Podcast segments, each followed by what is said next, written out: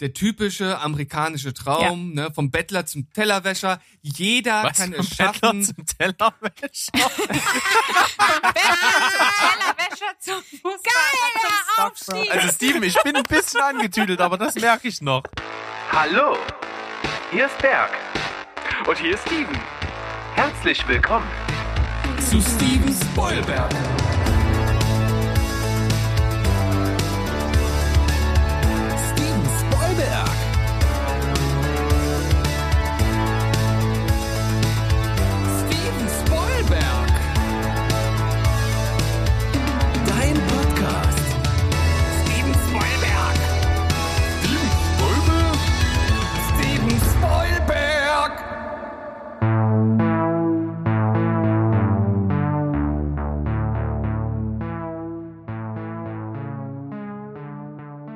Heidi Ho Welt! Herzlich willkommen, ihr lieben Leute da draußen. Wir sind Steven Spoilberg. Ich bin Steven und auf der anderen Seite, da ist der großartige Berg. Hallo, lieber Berg.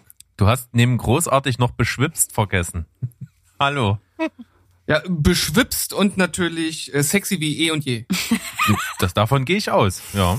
Und wir sind Ja. natürlich wieder hier, wie wir es angekündigt haben letzten Donnerstag. Nicht allein. Wir haben erneut die äh, lieben Mädels von Booze, Boobs and Blockbusters bei uns und zwar Arlind und Andrea. Hallo, ihr beiden.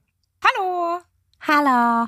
Herzlich Andrea willkommen. könnte das ja mal so intonieren, wie sie es sonst immer singt im Ja, Vorspann. was denn? Nein, nein, ich kann hier nicht. Nein, Alka Nicht auf Knopfdruck. Al Capella vor allen Dingen, ne?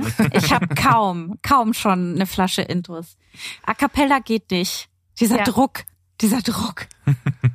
Sehr schön. Ja, entsp entsp entsprechend eures äh, Podcast-Namens äh, ha haben natürlich zumindest drei hier in dieser Runde schon ordentlich getankt und von daher ähm, können wir jetzt direkt in die Besprechung äh, dieses großartigen Machwerks äh, einsteigen. Äh, Berg, über was reden wir denn heute?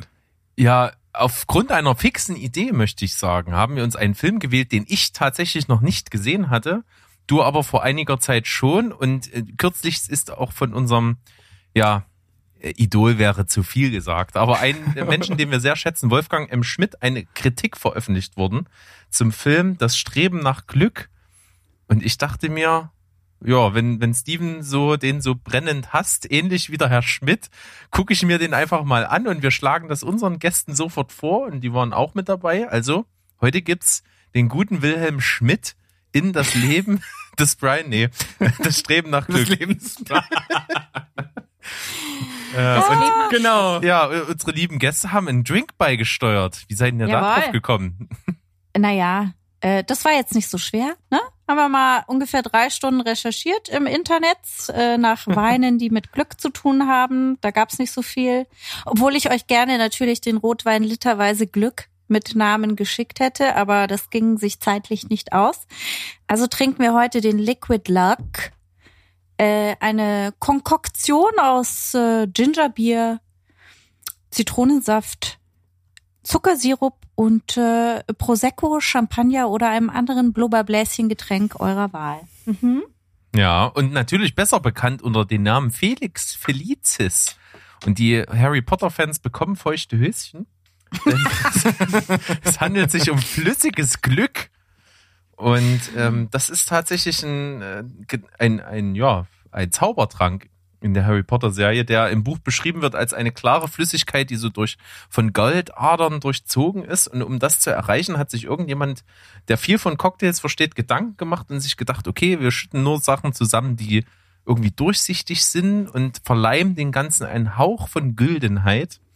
Das habe ich ja auch versucht. Ich habe sogar in der Backabteilung im Supermarkt so, so Goldzeugs, was man eigentlich verbacken kann, gefunden. Es steht aber direkt auch auf der Packung drauf, dass man es für Getränke benutzen kann. In Alkohol steht sogar direkt mit auf der Packung. Und äh, das führt in Kombination mit der Kohlensäure hier zu so einem richtigen Gold Sparkly Effekt. Finde ich sensationell. Ja, Wahnsinn. dann äh, Prost, oder? Ja, wir, wir verkosten das mal. Ich habe es bis jetzt noch nicht gekostet. Ich bin sehr gespannt. Es ist im Prinzip nur süß. Mal sehen, was passiert. Also ihr lieben Zuhörer, ihr merkt, wir sind unglaublich gut vorbereitet.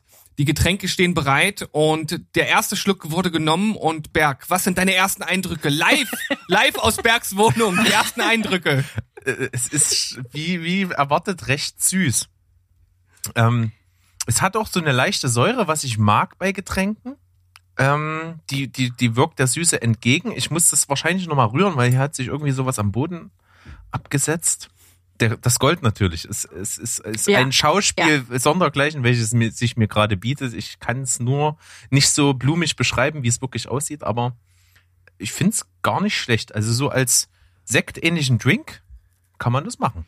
Wie seht ihr das? Je nach, je nach Einkommensgrenze natürlich mit echtem Blattgold. Ja, Ja, also ich, ist ich gar meine, kein Thema. Wie ihr wisst, sind wir in, kommen wir aus München. Ja. Da, da gibt's im Edeka dann in der Backwarenabteilung das echte Blattgold. Mhm.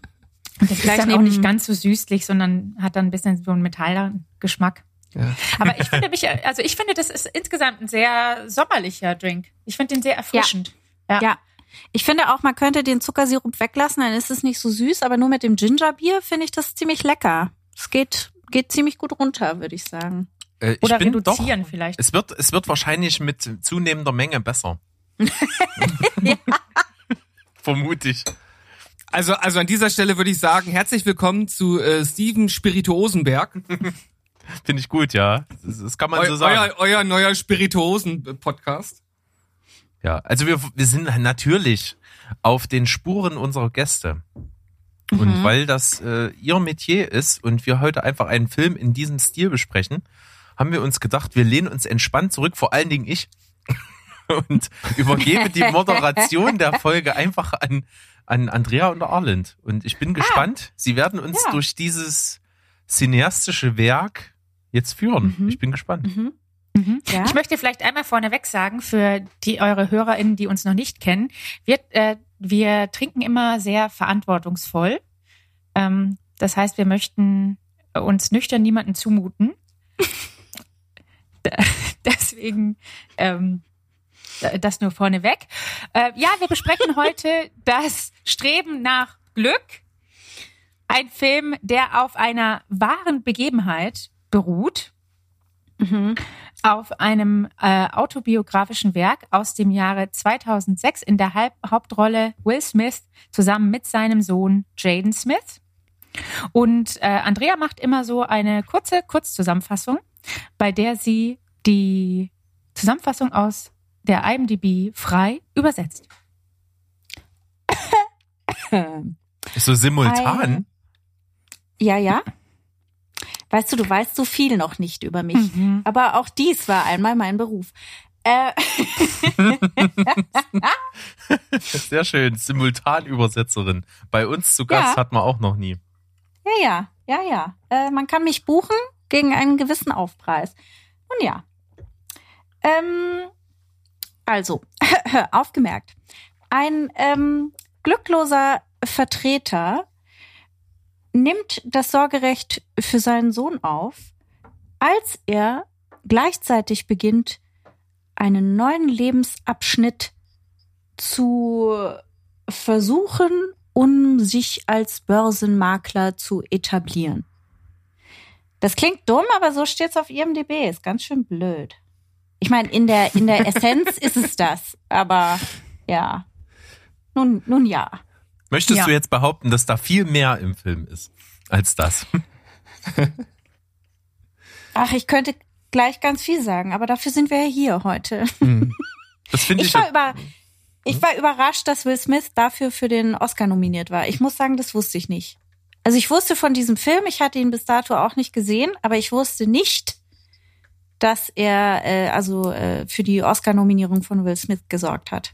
Das war mir neu. Also ich würde jetzt auch erstmal komplett unkontrovers einfach äh, sagen, und äh, ich vermute mal, dass ihr dort äh, mit äh, zustimmt, dass äh, seine schauspielerische Leistung auch wirklich gut war. Also Ja. da kann man, kann man jetzt nicht viel dran rütteln, würde ich sagen. ja. Würde ich auch sagen, ja. Ich, ich denke mal, das, was uns diese Folge her, äh, ja, umtreiben wird, ist tatsächlich die weichgespülte Dramaturgie und die ideologischen Schwachstellen des Ganzen. Kann man das so umschreiben? Das drückst du aber noch sehr, sehr positiv aus. Okay. Apropos, apropos Schwachstelle, ne? Jetzt habe ich gesagt, ich bin Simultanübersetzer, aber darf ich euch mal was ganz Erschreckendes gestehen? Ich habe nie bemerkt, dass in dem englischen Filmtitel natürlich ein Rechtschreibfehler drin ist. Also ein willentlicher. The Pursuit of Happiness. Und der wird ja direkt am Anfang gleich thematisiert. Genau. Und Ja. ich, und, und da dachte ich mir noch so, mind blown. Oh, das, dieser Film hat so viele Ebenen, das ist wahnsinnig. Ja, das Ding ist, Also- wenn du das aber googelst, also den Filmtitel bewusst googelst mit dem, mit dem Schreibfehler, dann will Ja. Google, äh, macht da immer eine Autokorrektur rein. Oh. Ja. Ja, ja siehst du, er kennt den. Das, das, auch passiert, das passiert übrigens auch, wenn ihr unseren Podcast googelt. Genau das wollte ich gerade sagen, Steven. Das ist ganz wichtig. Ja. Äh, Google schlägt einen immer Steven, meinten Sie Steven Spielberg vor? Nein, Junge! Was anderes war gemeint. Ja. Hm. Ich nur noch mal sagen, äh, Regisseur äh, ist ähm, Gabriele äh, Muccino und der hat so unglaublich äh, ja weitere tolle Filme gedreht. Die haben echt tolle Titel. Ich will die nur ganz kurz mal nennen, wie Ein letzter Kuss, Erinnere dich an mich, dann Sieben Leben, Kiss the Coach, Vater und Töchter. Zu Hause ist es am schönsten. Auf alles, was uns glücklich macht.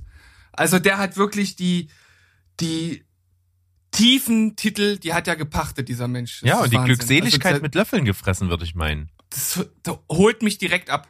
Aber wieso liest du das denn, wieso liest du das denn jetzt so leicht despektierlich vor? Ich verstehe das nicht. Hast du was gegen Ich- Emotionen?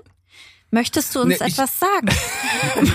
Ja, ich, ich, ich werde euch jetzt circa 60 Minuten lang was sagen und danach werdet, ihr auf, danach werdet ihr auf jeden Fall wissen, warum ich das so despektierlich vorgelesen habe. Ja gut, du hattest ja schon angekündigt, dass, äh, dass, äh, der, das Fil- der Film für dich ein Hassobjekt ist. Und mit dem Mindset bin ich auch ihn ran, auch ihn rangegangen. Mhm. Und, Mhm. und ich hatte schon, ich hatte wirklich das Schlimmste erwartet. Wir waren Das- leicht, sorry, gespoilt. Bergt. Ja. Und auf diesem Hintergrund fand ich ihn so schlecht gar nicht. Und soll ich dir mal sagen, mir ging das exakt genauso. ich wollte, ich wollte diesen Film hassen. Ich wollte ihn hassen. Und ich fand ihn ganz gut. Tatsächlich. So, ich nehme das jetzt einfach mal vorweg. Ich fand ihn völlig okay. Ja, Natürlich hat ja, er Schwächen. Natürlich ist Ja. der, äh, wenn man mal so tief reinblickt, was da so ideologisch rübergebracht wird, der nicht so einwandfrei. Um das mal euphemistisch auszudrücken. Aber scheiß drauf, er macht ein ganz gutes Gefühl. Von daher bin ich gespannt, über was für Sachen wir und Gegebenheiten wir jetzt Hauptsache das stolpern. Gefühl. Hauptsache das Gefühl. Der Rest ist scheißegal. Nee, also ich meine auch so, also da, ja, das auch so filmisch und die Geschichte. Ich meine, da ist jemand, der mit, mit ganz, ganz großen Widerständen zu kämpfen hat. Und ähm, das Leben schmeißt ihm einen Knüppel nach dem anderen zwischen die Beine, die er überwindet. Das ist ja äh, dramaturgisch eigentlich schon gar nicht mal so schlecht. Ja, aber und dann dann fangen wir doch, auch sagen, ja, ja, genau. Fangen wir mal vorne an. Fangen wir mal vorne ja. an. Ja. Es ist Will Smith, William Schmidt und der, der ist zusammen mit irgendeiner Frau, das macht jetzt auch nichts aus und die haben einen Sohn. Ne? Also Das ja irgendeiner Frau Prämisse. möchte ich bitte jetzt sofort intervenieren. Es ist Ja. Fanny Newton Aus Ja, Westworld, dafür kann sie ja nicht. Aus Westworld. Ja, Genau. natürlich. Aber in dem Film ist sie für mich, das ist, und ich möchte nochmal betonen, ich bin ja nicht die PC-Beauftragte und auch nicht die Feministin vor dem Herrn, aber sie, das ist die erste Rolle, die mir auffällt als unschlüssig. Ja. Sie hat diesen Sohn mit Willie Smith und Willie Smith ist ein Vertreter für diese, der hat sich irgendwie von seinen Ersparnissen ein medizinisches äh, Gerät gekauft, das irgendwie die Knochendichte misst. Und davon hat er irgendwie 30 Stück gekauft und die versucht er jetzt zu verhökern. Reicht ziemlich das überhaupt? erfolglos. Sind es 30? Sind es nicht sogar, es wirkt auf einmal so viel. Es Ja, sind super viele. Und darf ich da gleich mal sagen, er sagt am Anfang, er hat noch keines von diesen Geräten verkauft. Und in dieser Wohnung stapeln sich diese Geräte. Und auf einmal sind es im Film nur noch sechs. Hm. Und er hat überhaupt, und es ist nichts passiert. Es ist dazwischen hat er nichts verkauft. Wo sind Das- die hin? Da möchte Ja, die ich wurden von irgendwelchen Hippies geklaut. Ja. Wobei, ich hat äh, dieses Gerät, er trägt dieses Gerät ja immer mit sich rum, weil er ist Vertreter und muss das ja nun verkaufen. Und dann äh, sagt er, glaube ich, wenn er zwei davon im Monat muss er verkaufen, um die Miete zu bezahlen und die laufenden Kosten und so weiter. Ähm, das heißt, jedes dieser Geräte ist unheimlich wertvoll. Und dieses, also das ist auch noch so ein hässlicher Kasten. Man muss sich irgendwie das vorstellen, wie wenn man irgendwie an Overhead-Projektor denkt und da ist irgendwie so eine äh, so eine Haube drüber. So von der Ästhetik ist das. Und das trägt er oder wie so eine alte Nähmaschine trägt Ja. er das immer mit mit sich umher. Und das dieses Ding hat mich so gestört. Das hat mich total genervt. Aber ich glaube, das war ist die Intention des Filmes. Also das soll man stören und hässlich empfinden. Aber da habe ich, äh, ich habe ein bisschen recherchiert über die wahre Geschichte dahinter und diese ganze Storyline stimmt einfach nicht. Also der hat schon, der hat als Medizinproduktevertreter gearbeitet und hat, äh, hat verschiedenste ähm, Medizinprodukte an versucht an Ärzte zu verkaufen, aber hat nicht sein sein gesamtes Ersparnis in ähm, dieses eine aussichtslose Gerät investiert. Das, da sind wir aber auch direkt beim Kasus Knaxus des ganzen Films. Ne? Es ist eine Geschichte, die an sich zugegeben schon dazu taugt, dass man sie verfilmt. Das Problem ist nur, Filme machen das gerne, dass man die dramaturgisch überhöht und entsprechend anpasst, dass da auch so ein bisschen was da ist, was man in die typische Filmdramaturgie einfügen kann, damit der Zuschauer denkt, er sieht die typischen Akte, die man so kennt.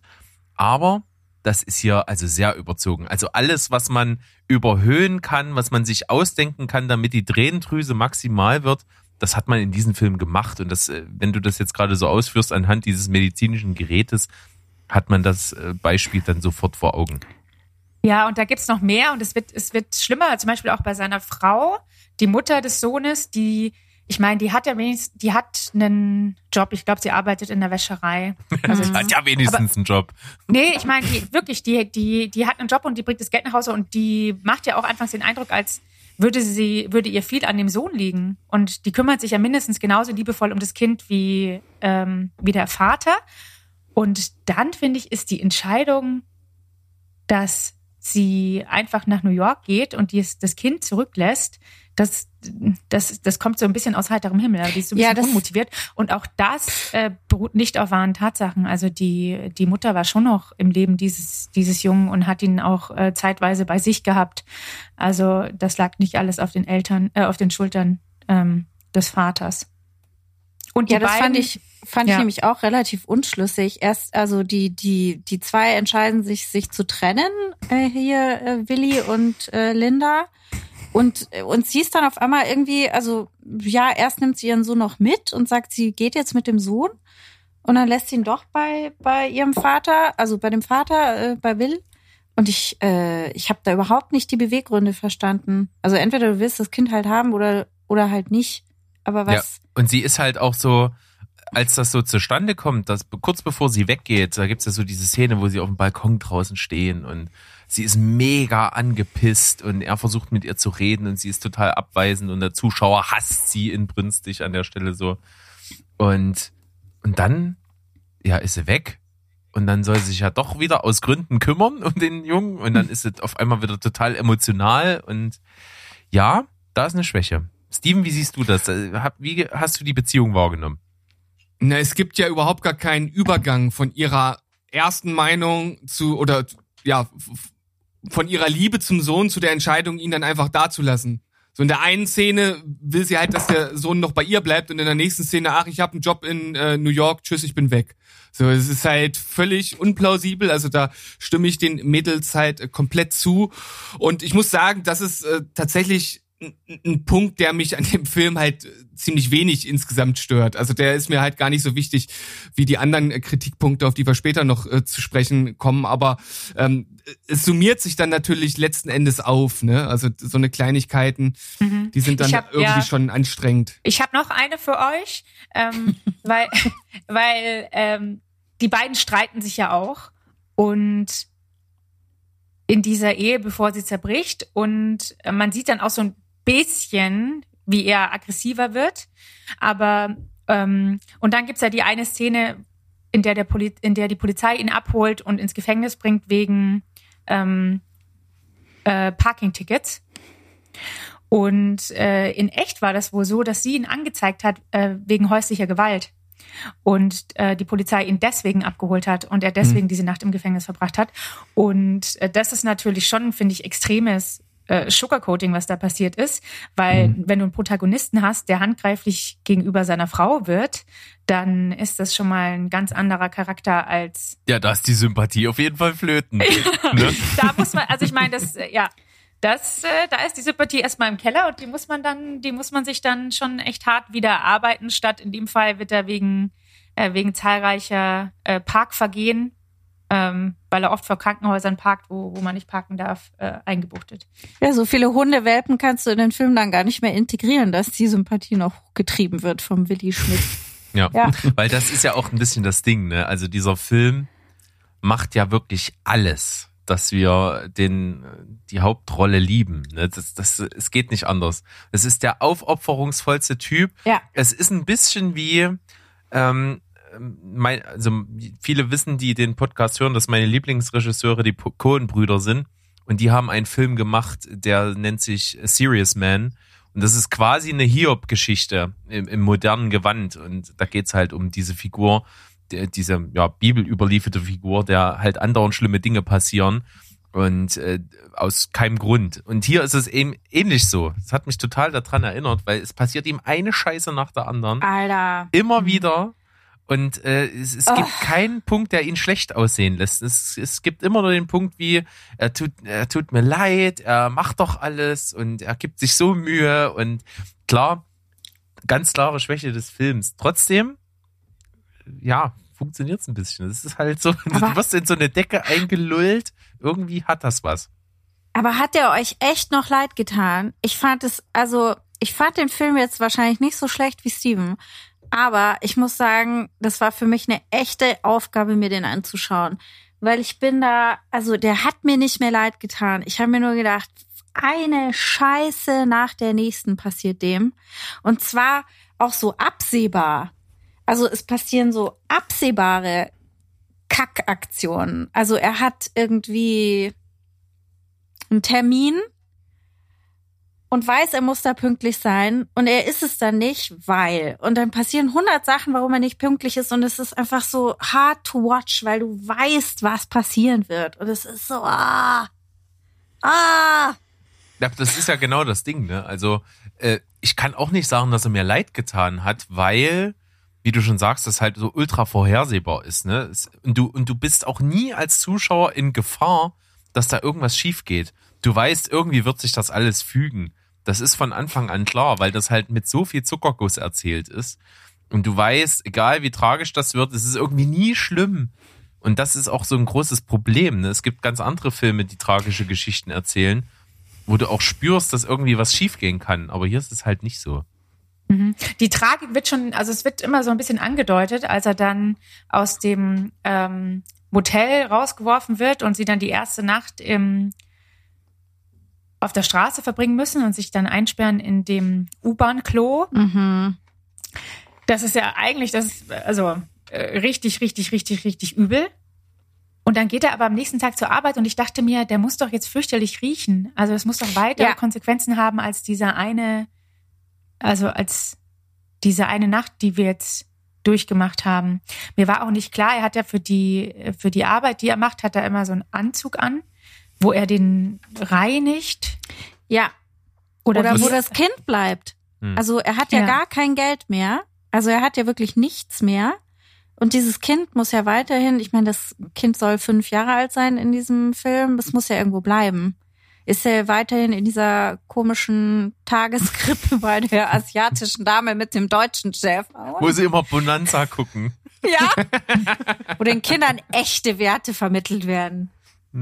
Aber das ist auch so schön dargestellt, ne? Du hast, du hast ihn, der wirtschaftlich, gesellschaftlich wirklich am Boden angekommen ist, gibt sein Kind in eine, ja, ominöse Tagespflege bei einer asiatischen Tagesmutter und stellt dann noch Ansprüche, was sie dort mit dem machen. Ja.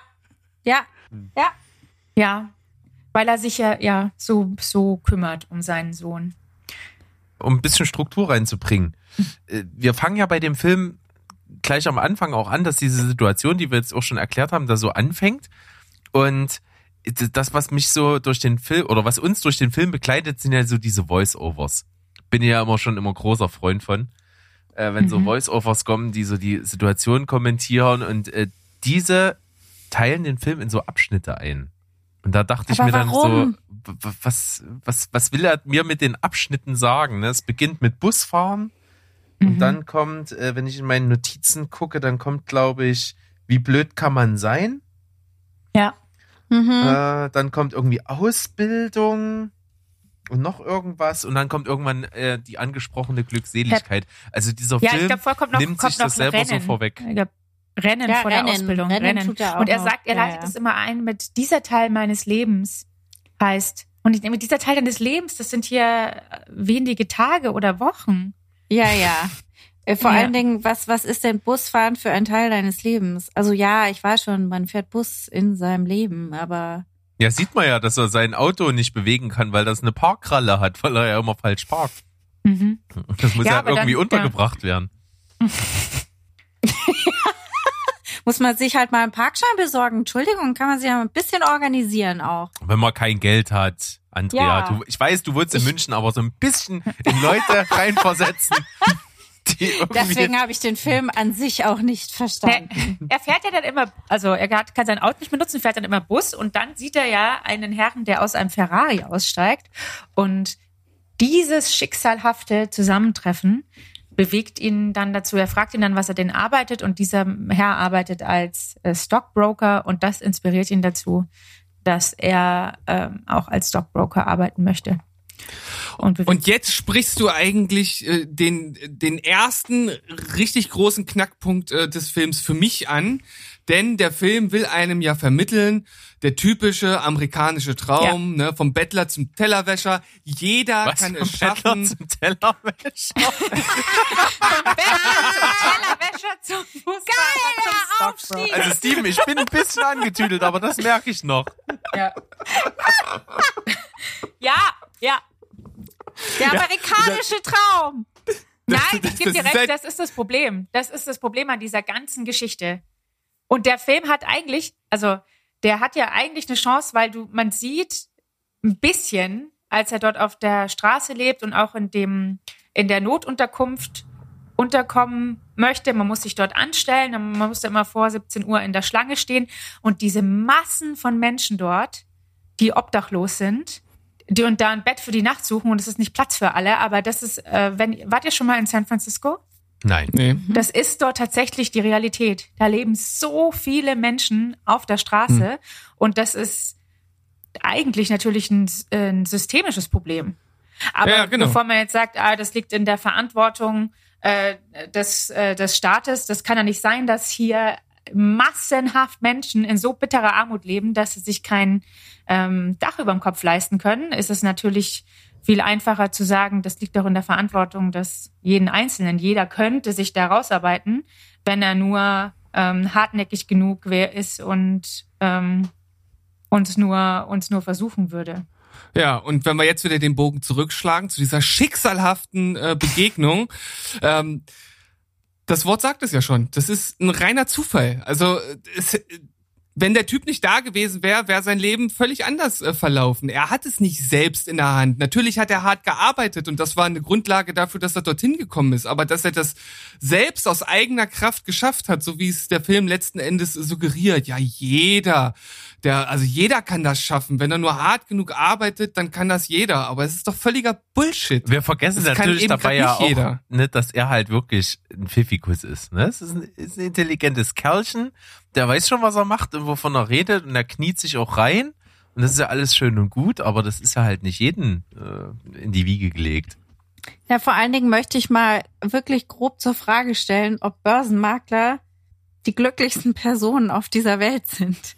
Ja. Also, das habe ich mir halt gedacht. Er will ja so ein Gutmensch sein, ne? Er will sich ja um Hm. sein Kind kümmern und er will ja alles richtig machen. So wird er ja irgendwie verkauft. Und dann schau dir, keine Ahnung, vielleicht bin ich zu sehr geprägt von Wolf of Wall Street und den ganzen anderen börsenthematisierten Filmen in den letzten Jahren. Aber wir wissen ja alle, dass die die Leute jetzt nicht aus der puren Gutherzigkeit ihrer Seele zu mehr Money führen wollen. Und ich, ich war mir da nicht sicher, ob das jetzt auch sein der richtige Job für ihn ist.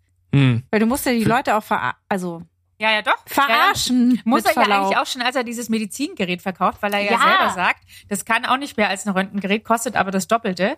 Aber er braucht es halt für seine, ähm, ja, Ja. für, Aber das also fand für ich- sich selber eigentlich. Ja. Jetzt will er da auf einmal einfach Börsenmakler werden, weil er gut mit Menschen kann und weil er gut mit Zahlen ist. Etwas, was mir vollkommen fremd ist persönlich. ähm, beides. Aber äh, und dann will er, will er auf einmal einfach Börsenmakler werden, als hätte er das. Äh, Aber nicht einfach. Das ist vom Himmel. Denn wir haben da das nächste fantastische Element. Er sieht ja im Fernsehen diesen äh, Rubik's Cube, der halt zu der Zeit völlig populär ja. war. Oh, ah, ich, ihr könnt es nicht sehen, aber wir können es sehen in unserem Chat. Arlind hat gerade einen Rubik's Cube neben sich. Fantastisch. Soll ich den äh, für euch lösen innerhalb von drei Minuten, damit ihr denkt, ich sei furchtbar genial und mir einen. Also ich sag mal so, Steven beeindruckst du damit nicht. Der Ja, hat schon hat- unter, weit unter einer Minute geschafft. Der hat sich mal eine Weile mit sowas beschäftigt. Das ist nämlich auch bist so du ein Nerd-Typ. Börsenmakler? Steven, bist Aber- du Börsenmakler? Wie bitte? Bist du Börsenmakler? Steven, kannst du mich mal anrufen? Can you give me a call? Äh, Das ist meine, geheim, das ist meine geheime Leidenschaft. Aber ja. Meine dunkle Seite. Es wird eingeführt, dieser, dieser Würfel, und es gibt natürlich die Begebenheit, dass er sich natürlich versucht zu bewerben als Börsenmakler. Und es gibt nur ganz, ganz wenige Stellen, also nur so 20 Ausbildungsstellen alle, äh, alle halben Jahre. Und von diesen 20 Ausbildungen schafft es nur einer ins Team am Ende. Das ist ja. übrigens auch konstruiert. Das habe ich auch gelesen in diesem Internship-Programm. Wenn man da mal drin ist, dann äh, bekommen die 20 Kandidaten dann auch sehr wahrscheinlich einen Job, weil ja auch die Firma ein Interesse dran hat, wenn sie die Leute ein halbes Jahr ausbildet, ähm, dass sie dann auch bei ihnen arbeiten werden. Ja, und äh, unbezahlt, wie es im Film ist, ist es normalerweise dann Mhm. auch nicht. Also die kriegen dann schon ein, ein Geld für ihr Praktikum in Anführungsstrichen. Also klar, der, der Film überhöht alles, was er überhöhen kann. Und letztendlich bekommt er ja diese begehrte Stelle in diesem Programm nur, weil er durch eine äh, selbst herbeigeführte zufällige Begebenheit diesen ja, Typen, der halt auch dort arbeitet, ähm, in eine Taxifahrt verwickelt und in dieser Taxifahrt, als der Typ über diesen Rubik's Cube spricht, äh, einfach sagt, ich löse den jetzt und es schafft, ihn zu lösen. Und ganz ehrlich, egal was das für ein Brain ist, der Typ, der schafft das 100 pro niemals im Leben in einer 15 oder 20-minütigen Taxifahrt ohne Vorkenntnisse diesen Würfel zu lösen. Das ist halt so utopisch, diese Szene. Das geht nicht. Ja, das Ding ist, habe ich mir auch gedacht. Entweder du, du weißt, wie es geht, du kannst es, dann kannst du es viel schneller. ja, dann, dann, dann braucht er da lang ewig gebraucht. für. Oder wenn du es gerade, äh, also autodidaktisch selber rausfindest, dann reichen auch die 15 Minuten Taxifahrt nicht. Habt ihr das gelesen, dass Will Smith dafür extra äh, von diesen Rubik's Cube Ja. äh, Meistern äh, unterrichtet worden ist? Wie ich mir gedacht habe, wer wer braucht, also das hätte es doch nicht gebraucht, dieses Geld. Diese Instruktion hätte, hätte man mit einem geschickten Schnitt auch lösen können. Das, das, das verstehe so. nicht. Das ist vergebliche Liebesmühe, finde ich. Oder äh, guckst dir ein YouTube-Video an oder zwei. Ja. Oder früher gab's dann noch so Heftchen. Ja. Oder ja, redest mit irgendeinem elfjährigen Nerd.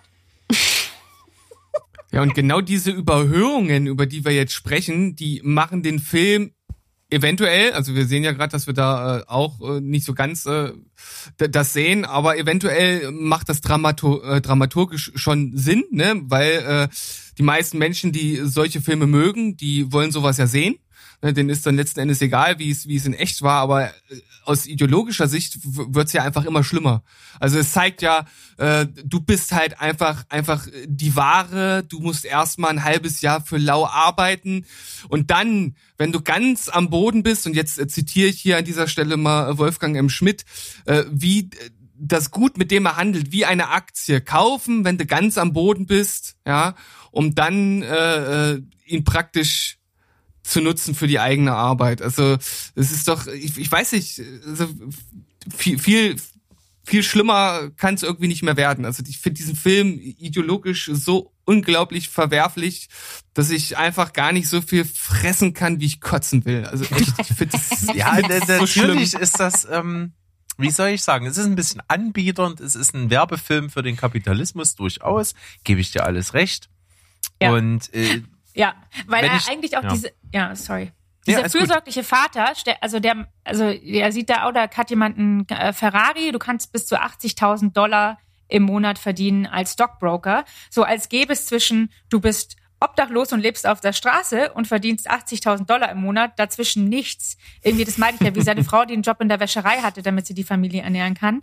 Als gäbe es dazwischen nicht noch irgendwie andere, äh, andere Tätigkeiten, die man ausüben könnte und damit ähm, vielleicht ein glückliches Leben führen. Nee, es muss gleich der, der Hyperkapitalismus sein. Und dann ist es ja eben auch so aufgezogen, dass nur einer aus 20 diesen festen Job nach dem Praktikum bekommt. Und hätte das nicht geklappt, also wäre das schiefgegangen, Ja, oh Gott. dann sähe es halt auch für seinen Sohn richtig, richtig scheiße aus. Ich meine, der Film ist so, tut auch so, als würde er das alles nur für seinen Sohn tun, aber da wäre die bessere Option gewesen, sich irgendwie einen ähm, solideren, sicheren Job zu suchen, mit dem er ein stetiges Einkommen hat und dieses, äh, dieses Kind versorgen kann. Aber stattdessen lebt er sechs Monate mit ihm auf der Straße mit dem sehr, sehr, sehr großen Risiko, dass er danach dasteht und nichts hat und weiter auf der Straße leben muss. Das ergibt doch total Sinn, oder nicht? Ja, vor allen Dingen, wenn er dann, also, kleiner Spoiler, er kriegt ja dann den Job. Ja, ihr glaubt doch nicht, dass er jetzt dann viel Zeit für seinen Sohn haben wird, weil jetzt muss er ja richtig, richtig Asche herbeischeffeln für, für die kleinen, äh, für die kleinen Stockbroker. Also ich meine, da musst du ja dann richtig, richtig viel ranscheffeln.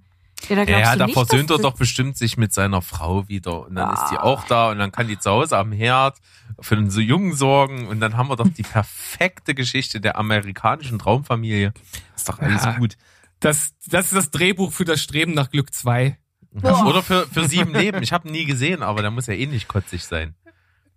Ja, das ist aber eine ganz andere Thematik. Schade. Ähm, Egal, äh, äh, k- Ja. Ja, können wir später drüber reden, weil ansonsten würde man, glaube ich, äh, spoilern. Ich habe den auch schon gesehen, finde ihn genauso kotzig wie den Film, aber Möglicherweise. Vor allen Dingen, ich dachte, ich verwechsel die beiden Filme immer, weil das sind ja beides, glaube ich, äh, straf mich Lügen, aber beides Filme mit, mit, mit Wilhelm Schmidt und seinem Sohn. Ja, genau. Und ja. äh, bei dem, bei dem äh, äh, Sieben Leben Film, da gibt's irgendwie so eine Sequenz, da wird so eine alte Druckmaschine von Heidelberg gezeigt und da habe ich immer so nostalgische Gefühle, weil ich in der Firma äh, studiert habe. Ah. ah. Aber habe ich auch nie gesehen. Ich kenne nur diesen Ausschnitt mit der äh, Druckmaschine. Aber das ist ein anderes Thema, worauf ich nochmal Ja. gerne zurückkommen wollte, ist, äh, ich verstehe die Referenz nicht. Es wird Scorsese referiert. Und zwar eben bei dieser Taxiszene, wo der diesen Rubik's Cube Ach, löst. Da ist auf dem Dach des Taxis nämlich eine Werbung von Raging Bull Mhm. mit De Niro. Und äh, ich habe es nur gelesen, ich habe die Referenz selber nicht kapiert, wo der dann flüchtet und beim Taxifahrer die Zeche prellt, ruft der Taxifahrer ihm irgendwelche Flüche hinterher. Und das ist wohl irgendwie auch eine direkte Referenz auf Taxi Driver. Was hat in diesem Film jetzt Martin Scorsese zu suchen? Vielleicht weil der hier äh, Gabi, Gabriele, unser Regisseur, ist ja auch Italiener. Ah. Hm. Hm. ja, vielleicht, vielleicht wollte er ein bisschen Niveau in seinem Shoutout. Film haben. Steven, das ist jetzt sehr wertend von dir an der Stelle. Ja, habe ich bis jetzt ja auch noch gar nicht gemacht. Aber was es tatsächlich gibt, ist bei dieser Szene, wo er die Zeche prellt beim Taxi, gibt's eine schöne kleine Mini-Plansequenz. Wo er runterläuft in die U-Bahn-Station, geht die Kamera schön mit ihm mit, fand ich sehr handwerklich wunderschön. Muss ich sagen. Ja, der ist ja auch handwerklich äh, gut gemacht. Also da lässt sich ja überhaupt nichts äh, sagen. Inszenatorisch, das ist alles auf jeden Fall äh, Top Hollywood-Niveau. Das ist schauspielerisch gut, aber tja, Aber wenn wir schon bei Referenzen sind, ähm, dann erinnert ihr euch an den Ausbilder, möchte ich fast sagen, in seinem ähm, Mr. Twizzle. Ach nee, Quatsch, nee, Mr. Twizzle war ja der Typ, den er da äh, kennenlernt und der Ausbilder war, ja, irgendwie, wie hieß denn der? Keine Ahnung. ich weiß nicht, wie der hieß, aber der ihm immer ständig gesagt hat, hier hol mir mal einen Kaffee und, und so weiter. Und der hat auch mal gesagt, hier hol mir mal einen Donut. Mhm. Und das war eine Referenz an Homer Simpson, weil dieser Mann die Stimme des äh, amerikanischen Homer Simpson ist. Ach ja, guck an, stimmt, habe ich auch gelesen. Ja, ihr holt eure Quelle, eure Quelle ist auch IMDB. Ich habe euch jetzt Ja, entzaubert. Unter anderem, unter anderem Boah, das- und YouTube-Videos. das ist ja ein popkulturelles Anspiel Inferno, dieser Film. Ja, Wahnsinn. deswegen wahrscheinlich, der hat die halt nur so rausgehauen, wie es wie es ging. Ja, macht's nicht besser. Ja. Leider. Tut mir leid. Rettet den Film für mich nicht. Ja. Aber dann kommt ja tatsächlich die Stelle, die wir schon angesprochen haben, wo die Frau ihn verlässt. Und äh, fand ich ganz witzig, weil da kommt was zu, äh, zum Tragen, was wir in der letzten Folge schon gemeinsam besprochen haben. Und zwar äh, gibt's die Stelle, wo er zurückrennt zu diesem Kindergarten, zu, bei dieser asiatischen Frau, die den Jungen da betreut.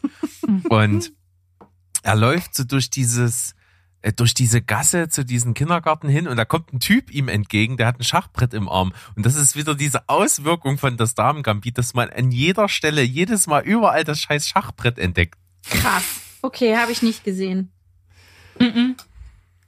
Das ist halt dieses klassische Phänomen, wenn einmal der Anker gesetzt wird für ein bestimmtes Thema, ne, so, so wie äh, Geprimed. geprimed, ja. ne, Du willst dir ein Auto kaufen und entscheidest dich für eins und auf einmal siehst du überall dieses scheiß Auto langfahren. Ne? Das ist halt wirklich so diese, ja, dieser Anker, der gesetzt wird.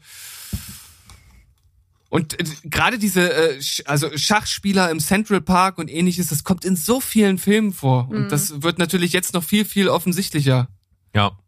Aber bei eben jener Szene, wo er diesen Sohn dann halt zu sich nimmt und auch dann später seine Frau anruft, dass er den Sohn behält, weil, keine Ahnung, weil er der Mann ist, ich weiß es nicht, es wird nie Nee, er behält den Sohn. Das ist ganz wichtig. Der aller, allererste Satz des Filmes ist, ich habe meinen Vater erst kennengelernt, als ich 28 war und habe mir seitdem immer geschworen, dass ich ein besserer Vater für meine Kinder sein werde. Und dieser allererste Satz ist die ganze Motivation für, ähm, für seine fürsorgliche Vaterliebe. Aber wo ist denn sein Vater dann jetzt, wenn es ihm scheiße geht?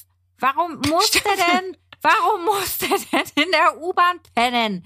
Ich verstehe es nicht. Hat der Hey. denn niemanden mehr? Außer der Typ, der ihm 14 Dollar schuldet. Also seine, ich, äh, ich las, Wayne heißt der. Der, der äh, Chris Gardner im echten Leben kommt eigentlich aus Milwaukee und hatte da ähm, einen, lebte mit seiner Mutter und eben sein Vater, seinen leiblichen Vater hat er nicht kennengelernt und sein Stiefvater war ein ganz, ganz, ganz, ganz übler Geselle. Also seine Mutter war auch äh, des Öfteren im Gefängnis, unter anderem dafür, dass sie versucht hat, das Haus des Stiefvaters anzuzünden.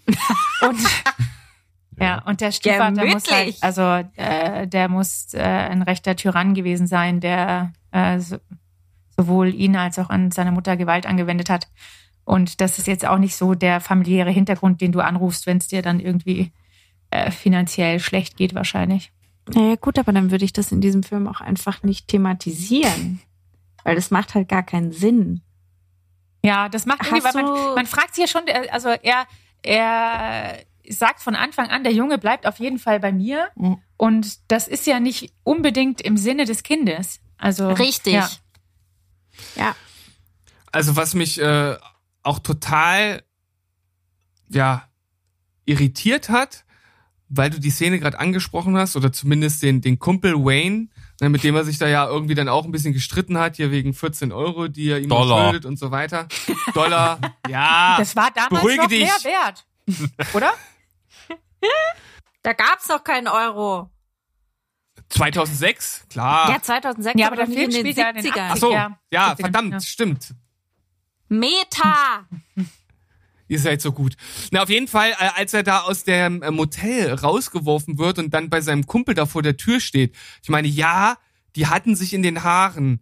Aber lässt er wirklich seinen Kumpel mit seinem Kind da draußen vor der Tür stehen, damit er dann in der U-Bahn-Toilette schlafen muss? Also, weiß ich nicht, das fand ich halt auch mega unrealistisch, dass der da dann äh, das halt einfach komplett äh, ignoriert, nicht mal irgendwie mit ihm spricht oder so.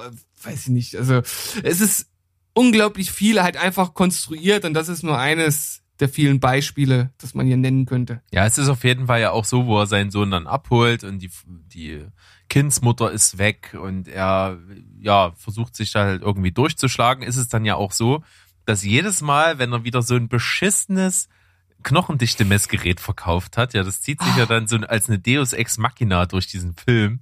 Immer wenn es richtig kacke ist, dann verkauft er wenigstens noch so ein Scheißteil.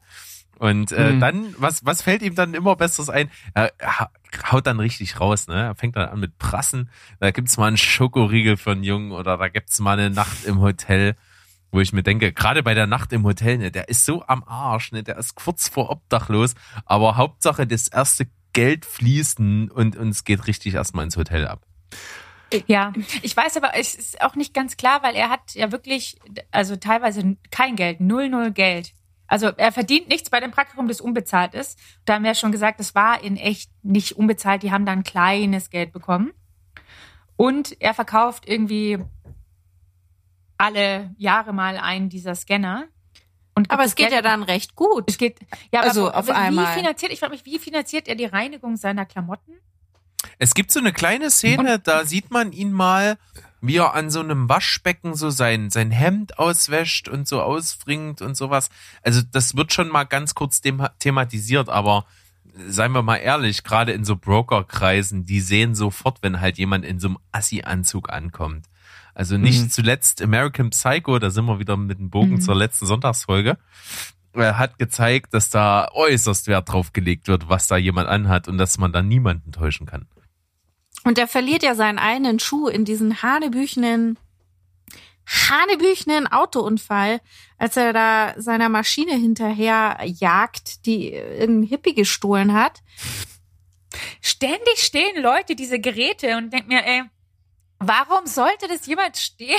Und es sind fast immer Hippies oder Obdachlose. Vor allem laufen die die ganze Zeit mit diesen Scheißdingern einfach rum, ohne damit irgendwas zu machen. Und natürlich, Ja. und natürlich sieht er in dieser großen Stadt auch immer wieder die Leute, die die Scheißteile geklaut haben. Ja, sicherlich. Sicherlich San Francisco ist ganz, ganz klein. Ja, Ja. ja, ja. Ist ein Dorf, da Ja, kennt ja. jeder jeden. Natürlich. Ja, aber ich meine, okay, stimmt schon. Wahrscheinlich, wenn du das da stehen siehst, klaust es vielleicht mal, vielleicht ist es ja was wert, aber dann stellst du relativ schnell fest, dass du damit nichts anfangen kannst und lässt es wahrscheinlich irgendwann stehen. Aber die spazieren auch- alle mit diesem, mit diesem Koffer in der Hand durch die Gegend. Es ist Och, halt, also diese, dieses Knochenmessgerät ist einfach ein unglaublich beschissener MacGuffin. Also es ist halt einfach, also ist nur dazu da, die Handlung voranzutreiben. Das soll ja ein MacGuffin machen, aber er ist wirklich so uninteressant und so kacke. Kein Mensch interessieren diese scheiß Knochenmessgeräte. Ja, aber das, das meinte ich eben. Dieses Teil hat mich so aufgeregt, Ja. dass ich mir dann aber dachte, okay, wenn es das machen soll, dann hat es seinen Zweck erfüllt und zwar ziemlich gut. Ja, das stimmt natürlich. Ja, aber er sagt doch am An also er sagt ja relativ schnell, dass dieses Gerät überhaupt nichts bringt und dass das für für die für Ärzte, die die was auf sich halten, eigentlich vollkommen äh, irrelevant ist. Und auf einmal verkauft er dann die Dinger überall. Das, Das war halt auch ja, sowas ne? für mich, was Man muss halt Leute bescheißen dafür, ne? Ja, ja. aber dann, dann, dann tut mir ja auch jeder leid, den ich, also mir haben ehrlich gesagt die Ärzte mehr leid getan, denen er dieses Ding verkauft hat, als Oh, selber. ich fand auch toll, Ja, wie er es demonstriert hat. Ne? Eins ist ja ein bisschen kaputt, das repariert Ja. er dann selber. Und es soll ein Gerät sein, das, das ähnlich ist wie ein Röntgengerät. Das kann man anscheinend, wenn man nur das richtige Lämpchen findet, selbst reparieren. Und dann demonstriert er das so. Also knipst das Licht an und der Arzt sagt, ah, jetzt funktioniert das. Und dann dachte ich mir, aber du hast doch gar keinen Knochen damit gescannt und nichts. Das Licht geht halt an. Und ist das nicht gefährlich? Sollte ich nicht eine Bleischütze tragen? B- Bitte hinterfrage nicht. das nicht zu doll. Ja, das ist alles okay, so wie es ist. Und das ist ja nicht das Einzige, was fraglich ist. ne? Es geht ja halt auch am Ende darum, wie er auch in seiner Börsenmakler-Ausbildung sich so vorantreibt, weil er ist ja der Gebeutelte, der neben dieser Ausbildung ja noch andere Verpflichtungen hat, seinen Sohn gegenüber und sich kümmern muss und halt auch nicht so lange auf Arbeit bleiben kann.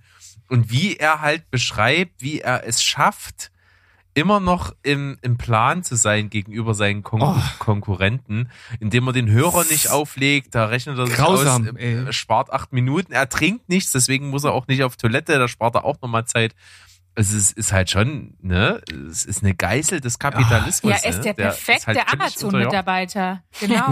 ja. ja, doch. Ja, das stimmt. Und Aber das, ging's- und das wird als amerikanischer Traum verkauft. Also so muss sich jeder reinhängen, so muss jeder arbeiten, bloß nicht auf die Toilette gehen, nichts mehr trinken, Ja, nur für den Arbeitgeber da sein. Mhm. Also ganz ehrlich, das, das, das kann man doch nicht einfach so durchlaufen lassen. Das ist äh, Ja, klar, das ist ja, und alle anderen, die dann immer noch auf der Straße leben, die, die Masse von Leuten, das, die haben es halt einfach sich nicht genug bemüht. Ja, die sind faul. das Glück Aber- ist Ja. Börsenmakler sein. Es Ja. gibt aber tatsächlich noch ist, eine da- Da ist aber Szene. die Betonung drauf. Das Glück ist das Streben nach Glück. Sondern du musst halt einfach dich. ja und, und und dann gibt's ja noch diese Rückführung auf hier äh, Thomas was Jefferson. äh, ja. Ed, Jackson. Jefferson. Jefferson. Oh ja, Mhm. also da, da war ich wirklich so, so kurz, so ganz, ganz kurz kam es mir dann doch wirklich hoch. Wobei, Ja, das äh, stimmt wobei schon. man sagen muss, es gibt einen Hoffnungsschimmer. Es gibt eine Szene, die hat mir besonders gut gefallen. Und zwar gibt es ja diese tatsächlich etwas kranke Szene, wie er mit seinem Sohn zusammen sich in diese unglaublich schicke Vorortgegend begibt, um diesen Typen Ah. von diesen ähm, Pensionsfondsunternehmen oder irgendwas da aufzusuchen, den er vorher verpasst hat, weil mal wieder was passiert ist und er einen Termin nicht halten konnte und dort aufsucht, ja, ich war zufällig in der Gegend und so, halt völlig krank. Und er aber mit seinem Sohn dort auftaucht und dann so ein bisschen diese Verbindung da aufzeigt und zum Football und die dann zusammen zum Football gehen. Und er ihn halt einlädt, ja, komm, ich habe hier so eine so eine Box beim Football, da könnt ihr mitkommen, sie mit ihrem Sohn und so und dann quatschen wir ein bisschen. Und da gibt's die erste Szene, die ich richtig cool fand, die auch ideologisch einfach mal ein bisschen was wettgemacht hat, weil der Typ dann halt ihm sagt, als er ihm so beiläufig dieses Fondsmodell börsenmaklermäßig wieder so verkaufen will, sagt, es interessiert mich nicht, hat mich von Anfang an nie interessiert, wir kommen hier nicht zusammen, lassen Sie uns einfach das Spiel genießen. Das ist die erste Stelle, wo mal irgendwie der Boden der Realität mal wieder irgendeinen Wert hat. Ja, aber glaubst du nicht, also ich meine, er sammelt ja dann ganz viele Visitenkarten von anderen Menschen ein, dass eben genau da solche Geschäfte eigentlich gemacht werden oder so Beziehungen geknüpft werden, die dann in deiner Karriere sehr viel helfen. Das ist einfach ein Zugang, den haben, den haben schon mal grundsätzlich einfach 99 Prozent der Leute nicht. Das stimmt, aber tatsächlich ist Ja. das ja so. Also solche Geschäfte laufen ja über solche Dinge, die irgendwo außerhalb von diesen Märkten arbeiten, die im privaten Bereich stattfinden, da kommen ja die Kontakte zustande.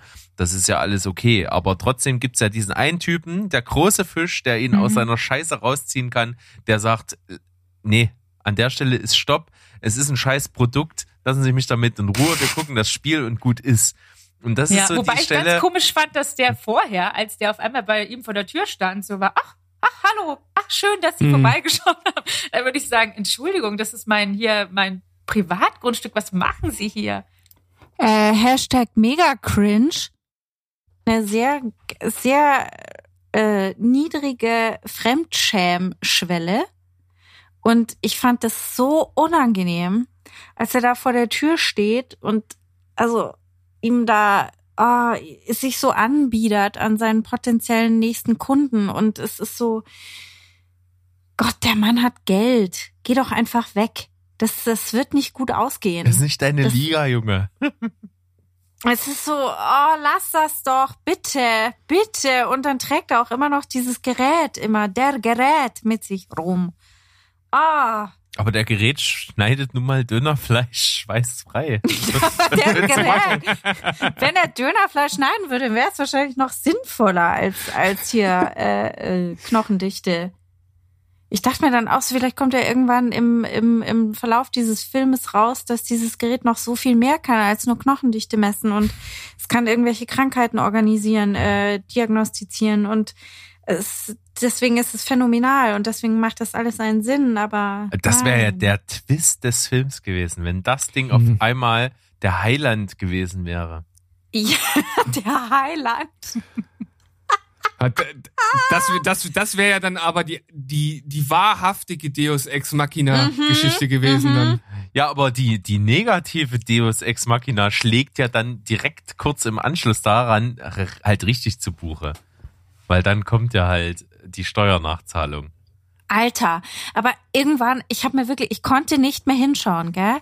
Ein Scheißdreck nach dem nächsten. Also nicht nur der verlorene Schuh und nicht nur äh, hier, er verpasst seinen Termin. Ich habe auch immer noch zwischendrin muss ich muss ich sagen, habe ich immer noch erwartet, dass irgendwie noch und noch und noch was Schlimmeres passiert, weil er auch ein Schwarzer ist, der zum Beispiel sein Auto, der das Auto von seinem weißen Chef umparken muss, dessen Schlüssel, dessen Autoschlüssel aber nicht richtig passt. Und ich dachte mir die ganze Zeit, okay, der wird jetzt gleich hochgenommen, weil er da an dem Auto rumhantiert von den Bullen. Ich habe die Mhm. ganze Zeit nur drauf gewartet. Das Also haben sie so ein ich hab- bisschen ausgespart, das ganze, also Rassismus-Thema ist eigentlich. Da wäre ja auch zugegebenermaßen ein bisschen viel gewesen für den Film. ja, ja, total, total. Ja, aber andererseits Aber ist es es- halt auch äh, also Teil der Lebensrealität. Aber der ich dachte mir schon Leute, so, wenn da ein Schwarzer, wenn da ein Schwarzer an dem fetten Auto rumhantiert mit so einem Autoschlüssel und dann dauernd so rumwackelt und so, ich glaub, also ich weiß Zu nicht, seiner Verteidigung, es war mitnichten ein fettes Auto. Es war halt irgendeine, Ja, wirklich eine Schrottkiste. Ich, ja. Es, es, es war. Aber ich, also, nur damit ihr versteht, ich habe immer noch gedacht, es wird noch schlimmer und noch schlimmer und noch schlimmer. Und ich konnte nicht, irgendwann konnte ich nicht mehr hinschauen. Und ich gebe zu, ich habe ein bisschen vorgespult, weil ich es nicht ausgehalten habe. Naja, danach kommt ja dann auf jeden Fall, wenn das wirklich dann so richtig reingeschlagen hat, dass die Steuerbehörde sich alles wiedergeholt hat, äh, auf einmal Pfänden. Ich glaube auch nicht, dass es das in der Form gibt, aber ist egal. Auf jeden Fall hat er dann nur noch 21 Dollar und 33 Cent auf dem Konto. Er ist am Arsch, er weiß nicht, wie es so weitergeht. Und was passiert? Es, er sieht natürlich wieder den Hippie, der denkt, dass dieses Gerät eine Zeitmaschine ist im Park. Natürlich, selbstverständlich. Und, und dieser Typ ist sowas von perplex, als er es ihm wieder wegnimmt, weil er wollte doch einfach nur in die Sixties zurück zu Woodstock, wo alles noch in Ordnung war. Was will man, was will man lieber als das? Wahnsinn. Ja, also das, das lässt einen so perplex äh, zurück, dass da kann man eigentlich gar nicht viel mehr zu sagen. Also man muss es selbst gesehen haben, um es zu glauben. Ja, äh, also muss man, weil jetzt, wo ich Muss drüber nachdenke, die, die Handlung der Filme läuft zwei Stunden, aber die Handlung ist eigentlich relativ schnell erzählt. Ich sag Ja. ja, Ja, vorspulen. Ty- einem Typ das passiert dauernd abkürzen. Das ist Ja. eigentlich das zusammengefasst. Und es wendet Und sich dann- am Ende alles zum Guten. Das ist das Wichtige Ja, daran. genau, das weiß man ja vorher, ja. Ein, ein Mann arbeitet sich aus der Obdachlosigkeit zum Millionär. Wobei es ja dann damit aufhört, dass er da erstmal den Job bekommt. Und was danach passiert, das sehen wir ja gar nicht mehr. Aber es wird in zwei Sätzen ja noch abgearbeitet, Mhm. die eingeblendet werden, dass er ja dann irgendwie ein Unternehmen gründet und das irgendwann für viele Millionen, Milliarden, Mhm. glaube ich, dann verkauft hat. Ja, und Also- jetzt ist er so ein, so ein äh, Motivationsspeaker Hm. und erzählt dir, Für die Obdachlosen. Steven, auch dir, Ja. wie du, wenn du es nur ganz fest, ganz, ganz fest willst und dran bleibst, auch du zum Millionär werden kannst. Aber das hat mir doch der Film jetzt schon gezeigt. Warum soll ich mir denn jetzt noch so ein 1000-Dollar-Seminar anschauen? Das macht doch gar keinen Sinn. Weil es gut für dich ist. Hinterfrag das nicht. Vor allen Dingen das Geile ist ja, dass diese ganze Ideologie von ich kann und weil ich's will und ich werde, weil ich's möchte, so diese Ideologie wird ja dann sowas von manifestiert nochmal im, im religiösen Bereich. Es gibt ja dann wirklich diese unsägliche Stelle, wie er dann irgendwann in so einer in so einer Gospel äh, Kirche auftaucht. Und die ist ja wirklich also nicht mehr zu übertreffen. Da ist ja nicht nur eine eine schwarze Lady, die vorne aus voller Inbrunst mit einer wunderschönen Stimme diesen Gospel schmettert, sondern da ist auch noch so ein simultan Gebärdensprachenübersetzer daneben, der dir diese Message aber so richtig in, in, in den Kopf schlägt, dass halt ähm, der, der Herr alles schon richten wird, weil wir alle glauben und so. Und ähnlich ist es ja auch in dieser Börsenthematik.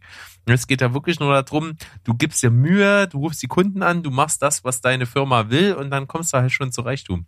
Ja, aber eigentlich ist es eine Unverschämtheit, jetzt wo du sagst, weil der, das ist ja alles von, also das sind ja, wie gesagt, Massen an Obdachlosen und denen wird davor gesungen, du musst es nur wollen und die, und die alle, ja, wir wollen ja, aber wir sitzen halt trotzdem voll in der Scheiße und kommen nicht raus. Und dann Ja. ist ja eigentlich, ich meine, die, ja, die, die Börsenthematik in der Firma, die verkaufen ja lauter Finanzprodukte. Ähm, das heißt, eigentlich wird er von jemandem, der, der ausgebeutet wird, für umsonst arbeitet, dann zum, am Ende zu jemandem, der halt an der Spitze der gleichen Pyramide steht und andere ausbeutet. Aber das ist der amerikanische Traum. Das ist er. Mhm. Und was ich auch Ja. sagen muss, es ist ja auch so, dass er äh, bei dieser Kirchenszene dann so voll drin ist und dann so langsam das Klick in seinem Kopf macht. Aber was ich halt so wirklich in dem Zusammenhang halt komisch finde, ist, er ist mit seinem Sohn dann wirklich darauf angewiesen, dass er jeden Tag dann irgendwie in dieser Schlange irgendwie ankommt, um noch einen Platz zu kriegen in diesem Obdachlosenheim. Und wenn sie dann mal Szenen drehen in diesem Obdachlosenheim, ist es halt zum Teil wirklich so, dass sie da halt irgendwie so so ein Gefühl des Luxuszimmer haben, wo niemand anderes ist. Also es sind Ja, halt nur die die, beiden und, und, und haben ihre Ruhe und so. Ich glaube, so geht's in so einem Obdachlosenheim eher nicht zu. Ja, das hatte ich mich auch gefragt. In der, der einen Szene, wo sie in einem offensichtlich in einem Stockbett schlafen. Ja, Da ja. muss ja mindestens noch einer drüber sein und dann müssen der hoffentlich, also hoffentlich packen die ja nicht nur ein Bett in ein Zimmer und 20.000 Leute haben keinen Platz zum Schlafen in der Nacht. Tja, was machen wir jetzt mit diesem Film, Ja. liebe Leute? Nee. Ja, ich, sehe schon, äh, die Mm. Kritik ist bei näherem Hinschauen schon offensichtlich, aber trotzdem hat er irgendwie funktioniert. Scheiße, das ist halt dieser Mist an diesem Film. Genauso ging's mir. Und ich, wie gesagt, ich war in der Position, ich wollte diesen Film hassen. Ich wollte diesen Film verreißen. Und ich dachte mir, okay, der Film hat Schwächen, aber es ist halt ein unterhaltsamer Film. Er ist, und das kannst du zweifelsohne halt zugeben, ne, er ist halt handwerklich gut gemacht, er ist schauspielerisch absolut cool. Natürlich funktioniert auch die Chemie zwischen Wilhelm Schmidt und seinem Sohn, ist ja sein Sohn, de facto. Ja, und der, ich dachte mir auch, oh, der, der, der nervige Jaden, aber ich meine, Hm? der war, ehrlich gesagt, Der kann putzig. alles außer Karate. Ne? Das ist so ist das nun mal. Und das ist das Problem an solchen Filmen. Ne? Die, die haben irgendwie so das Anliegen, den Zuschauer einzuwickeln und scheiße, das funktioniert teilweise. Es ist, es ist eben so. Ich, ich fasse es mal so zusammen. Es ist ein Film, wenn der jetzt im Fernsehen läuft und ich habe gerade irgendwas zu tun, was nicht mit Fernsehen zu tun hat und der läuft nebenbei, ich mache ihn nicht aus. Ja, ich glaube auch, das ist so ein Film, da kommt es extrem darauf an, in welcher Gefühlsstimmung du dich gerade befindest. Und wenn du dich da voll drauf einlassen kannst, dann findest du den mega. Also dann, dann verkörpert der das genau das Richtige für dich. Aber also ich fühlte mich nur einfach depressiv abgeholt. Depressiv abgeholt, das ist auch mal Ja. ein neues, neues Level an Einschätzung zu einem Film. Ich finde halt, wenn man einmal hinter die Fassade geschaut hat, dann kann man den Kopf halt nicht mehr ausschalten. Das funktioniert bei mir halt nicht. Also wenn ich den Film jetzt nochmal sehen würde, dann, ich, ich glaube, das wird jedes Mal schlimmer, weil mir die Details irgendwie immer bewusster werden, die halt dahinter stecken. Und äh, wenn man ja, falls das gehen sollte, tatsächlich den Kopf komplett ausschaltet und den einfach nur als reines Aufstiegsdrama sieht, dann funktioniert der Film natürlich, weil der emotional ja einfach so Urinstinkte von uns äh, Menschen halt irgendwie anspricht und deshalb auch so viele Leute abholt. Und es gibt ja auch wirklich, wirklich viele Leute, die den Film einfach lieben. Also auf unserer Filme-Plattform, auf der wir uns so rumtreiben, bei Movie Pilot, da gibt's ganz, ganz viele, die den als Lieblingsfilm eingetragen haben und nicht so wie ich als Hassfilm. Übrigens der, übrigens der einzige Film bei Movie Pilot, der dieses Prädikat von mir bis jetzt bekommen hat. Ja, es ist total, äh, bei der Community steht der Film, glaube ich, im Schnitt bei 7,4. Das ist Ja. halt schon echt krass. Und da habe ich halt auch, ähm, das hat mir zu denken gegeben und ich, viele unserer Freunde, inklusive der Stu zum Beispiel, finden den Film katastrophal. ist einfach so. Äh, liebe Grüße an der Stelle an Stu vom Telehorst. Aber ich, ja, ich kann es halt total ausblenden an der Stelle. Es ist halt einfach irgendwie ein unterhaltsamer Film für mich und ich, der, der, der säuselt so irgendwie so eine heile Welt und die kann ich auch irgendwie, wenn ich das möchte, annehmen. Aber natürlich gebe ich dir vollkommen recht, wenn ich hinter die Kulisse blicke, ideologisch und was da dramaturgisch halt geschönt ist, ist es halt schon unter aller Sau. Da kann man nicht viel anderes sagen. Und ich, Ah. ich, muss, ich muss auch noch eine Sache äh, mit anfügen und die kann ich leider auch aus meinem Kopf nicht ausblenden.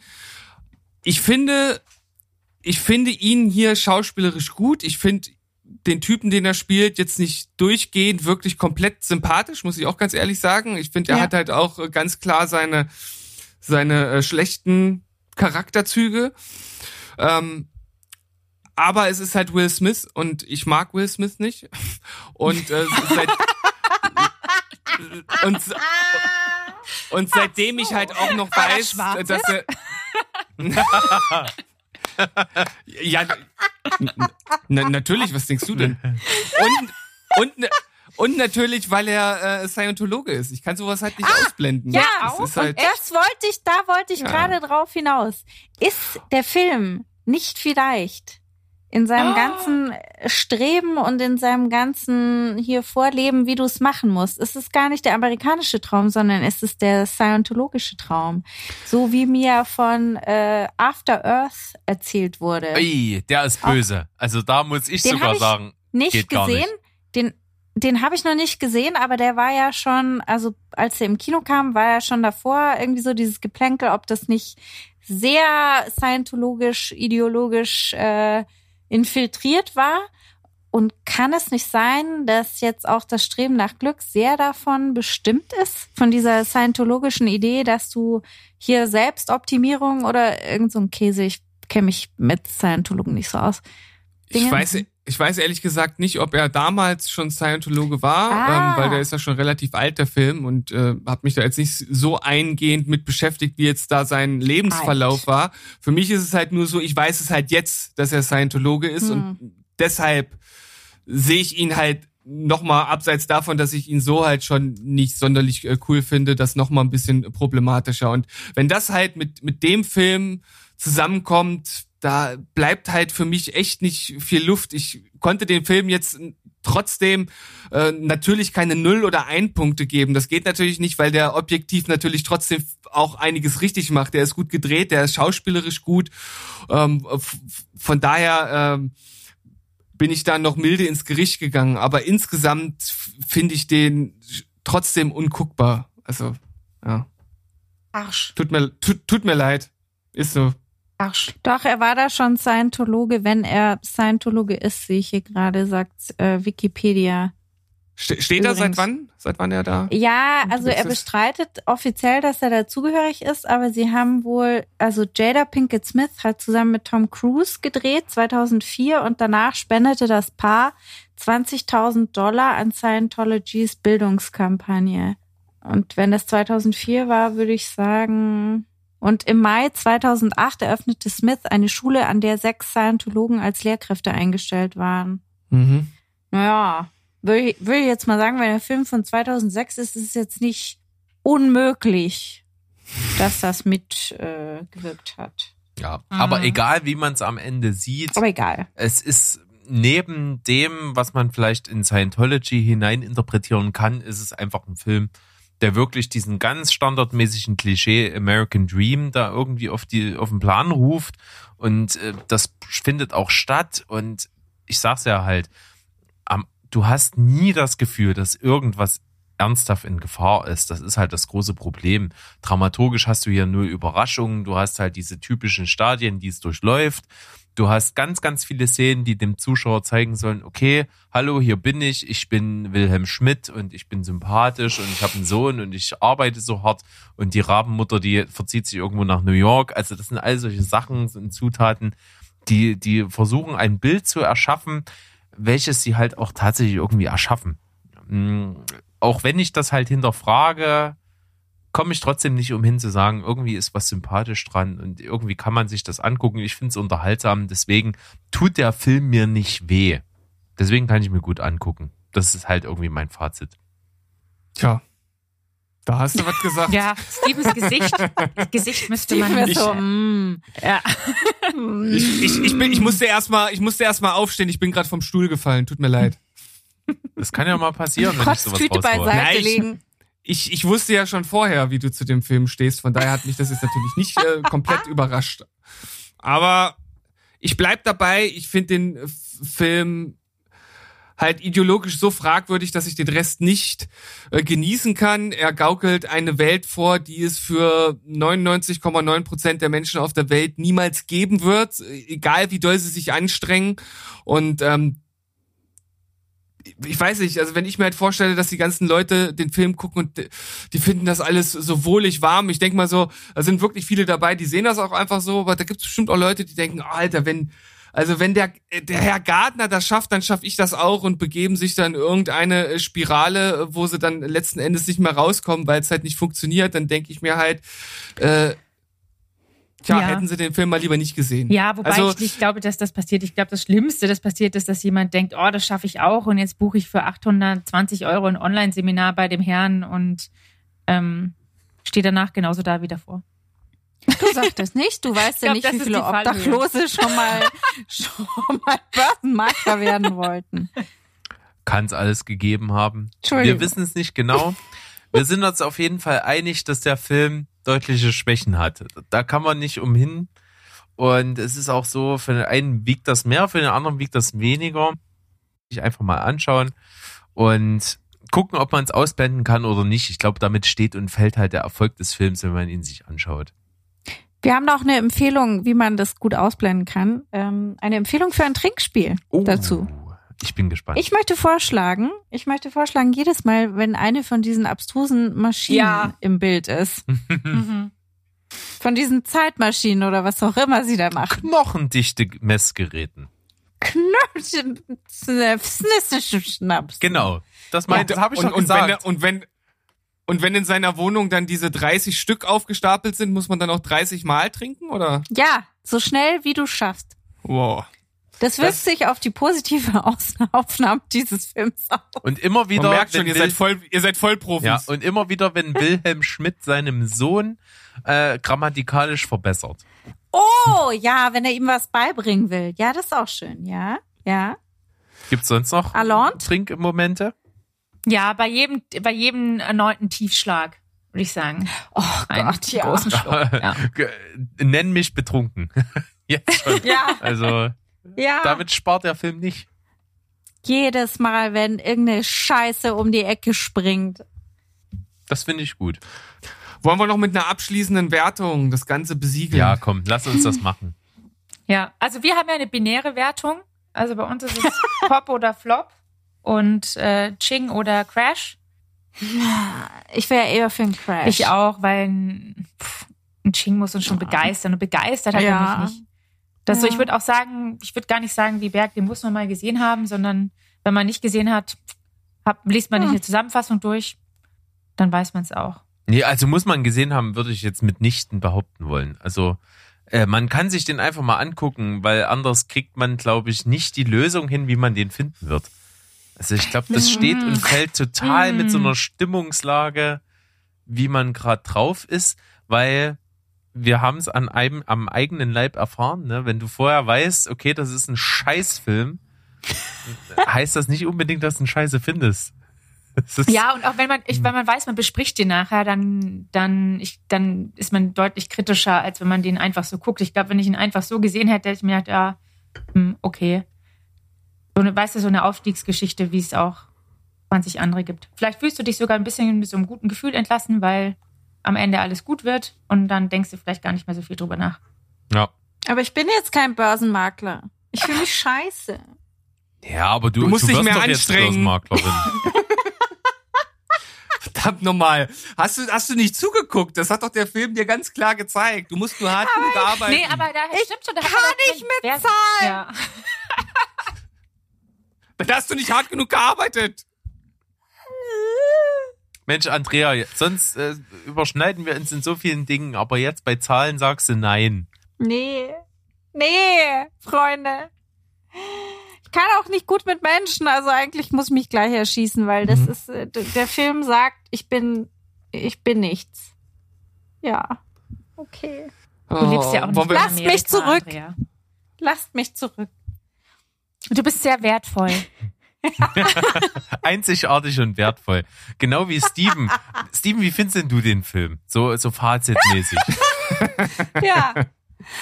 Ja, ich habe ja schon mehrmals zusammengefasst, äh, was ich an dem Film schlecht finde und auch die ein, zwei Sachen, die ich gut finde. Und ich muss halt sagen, objektiv gesehen gibt es ein paar Dinge, die gut sind und deswegen kriegt er von mir wohlwollende drei von zehn Punkte, ist aber trotzdem ähm, für mich ein Hassfilm. Also ich, ja. Ja, also Ich möchte mich nicht, ich möchte, ich möchte mich nicht wiederholen. Ja, also obwohl ich irgendwie alles nachvollziehen kann und auch in diesen Reigen mit eingeschwungen bin, dass äh, es viele Diskrepanzen gibt, ist das bei mir einfach irgendwie trotzdem eine 7 von 10.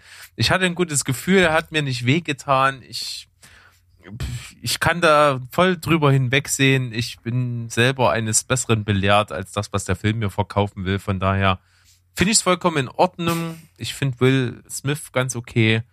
Er macht hier einen super Job. wie du schon sagtest, Steven, halt wahrscheinlich eine der besten Leistungen, die er so mit abgeliefert hat. Von daher äh, kann ich den einfach ganz gut wegsnacken an so einem regnerischen Sonntagnachmittag, wie wir so schön sagen, zu pflegen. Aber nur, weil du zur kapitalistischen Elite gehörst. Das könnte sein. Es könnte auch ein bisschen sein, dass der Alkohol aus mir spricht, der mich ein, der mich ein kleines bisschen beseelt hier äh, für diese Folge. Ich fand's ganz, ganz, ganz fantastisch. Wir haben diesen Film besprochen. Jeder kann sich sein eigenes Urteil bilden. Ich bin froh, dass wir die beiden Mädels von Boost, Boobs and Blockbusters gewonnen haben. Andrea und Arlind, vielen, vielen Dank. Es war absolut super mit euch. Ihr seid hoffentlich nicht das letzte Mal da gewesen. Never. Vielleicht wollt ihr ja auch mal bei uns rein. Ja, Busen. Busen. Gerne. genau. Wir busen mal rein. Ja, wir, wir, wir wollen doch gerne mal bei euch rein. Wunder, wunderschön. Eure Worte, eure Worte. Ich, also ich bin völlig beseelt. Felix Felicis hat mich auch einen wunderbaren Abend hier mit euch bereitet. Ich habe äh, richtig Lust, der, die nächste Filmgurke auf mich wirken zu lassen. Von daher äh, vielen, vielen Dank. Äh, Ich würde sagen, ich verabschiede mich von Steven. Steven verabschiedet sich von euch beiden. Ihr habt noch mal so ein kurzes Wort zum Schluss und dann verabschieden wir uns wie gewohnt. Ja, natürlich auch von mir. Herzlichen Dank, das hat super viel Spaß gemacht. Ähm, es war wirklich spaßig, diesen Film hier so ein bisschen zu zerruppen, weil letzten Endes gab es ja auch vieles, wo wir übereingestimmt haben. Von daher richtig, richtig schön. Dann, ja, würde ich sagen, letzten Worte von unseren Gästen, bevor wir uns verabschieden. Sprich sie, Arlind. Die berühmten letzten Worte. Ja, also ich glaube, ich spreche für uns beide. Äh, auch uns war es ein äh, Fest mit euch, diese beiden Folgen aufzunehmen. Und äh, wir würden uns natürlich freuen, wenn einige eurer HörerInnen auch mal bei uns reinhören. Und äh, traditionell verabschieden Andrea und ich uns immer mit unserem gewohnten Auf Wiedersehen. Auf Wiedersehen. Genau. Tschüss, ciao und goodbye. Bleibt spoilerfrei. Tschüssikowski. Rinjahaut.